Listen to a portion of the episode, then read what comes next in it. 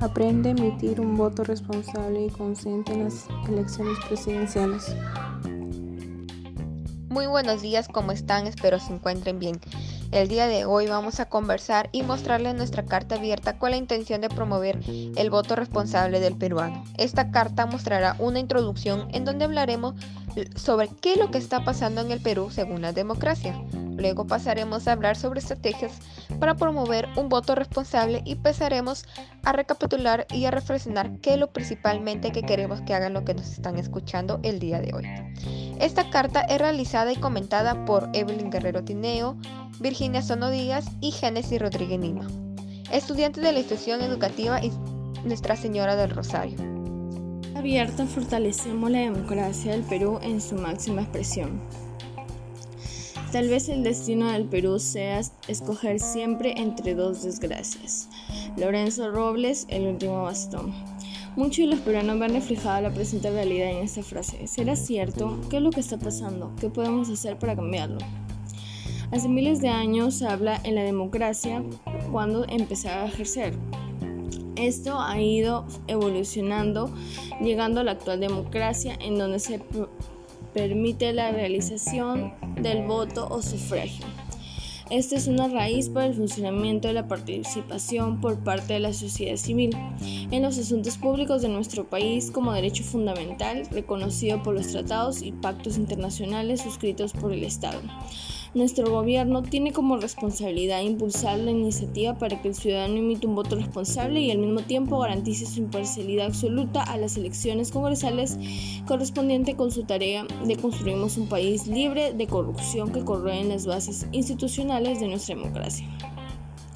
Aún así, el Perú tiene que soportar la tremenda falta de transparencia de los candidatos a puestos públicos, muy aparte que el ciudadano peruano se encuentra con la gran incertidumbre al emitir un voto, trayendo como consecuencia la actual situación de la segunda vuelta de las elecciones presidenciales, en donde casi todo el Perú considera que ninguno de los dos es apto para dirigir el país.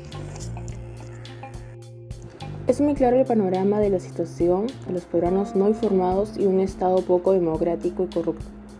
Ante esta situación, personalmente, planteamos el promover valores democráticos e indirectamente para fomentar el ejercicio del voto utilizando mecanismos que familiaricen a las personas con el proceso electoral les entreguen conocimientos para entender las elecciones y una visión positiva respecto a la participación electoral en el que se necesitan iniciativas tales como enfatizan la importancia para la democracia de la participación política en general y electoral en particular, como sustento del sistema democrático representativo.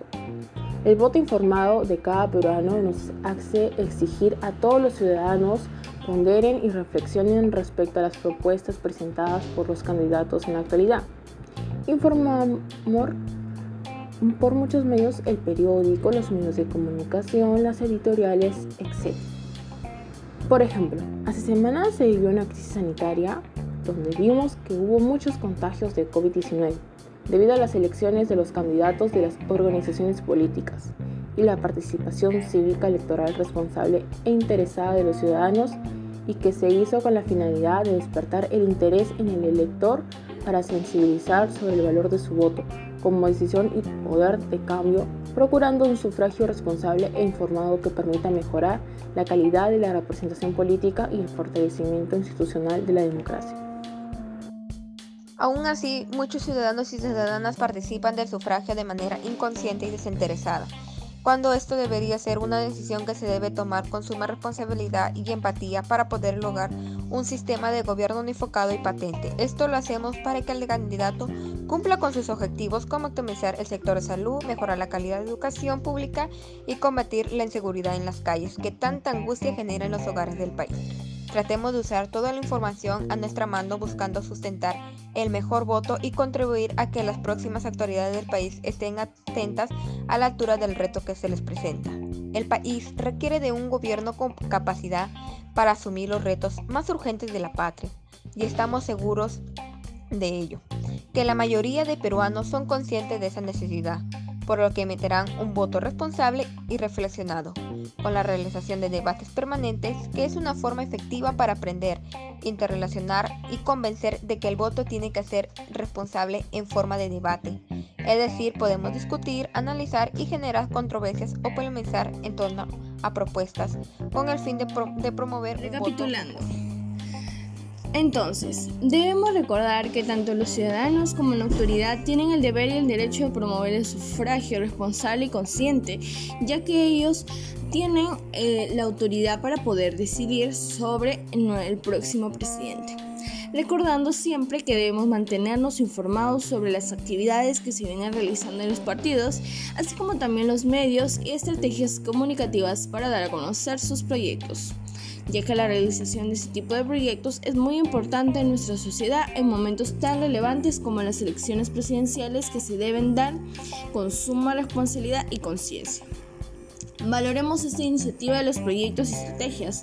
Cuidemos a nuestro país de malas acciones con el correcto manejo acerca de todo lo relacionado con el voto informado y tengamos en cuenta los errores cometidos por un voto desinformado. Cinco años de presidencia sometiendo al país en corrupción. Recuerda que el que no conoce su historia está destinado a repetirla. Carta dirigida a nuestras familias, docentes y población peruana para emitir un voto consciente. Nos despedimos de esta sesión y esperamos poder compartir más sobre la democracia política y buenas decisiones para el país. Muchas gracias.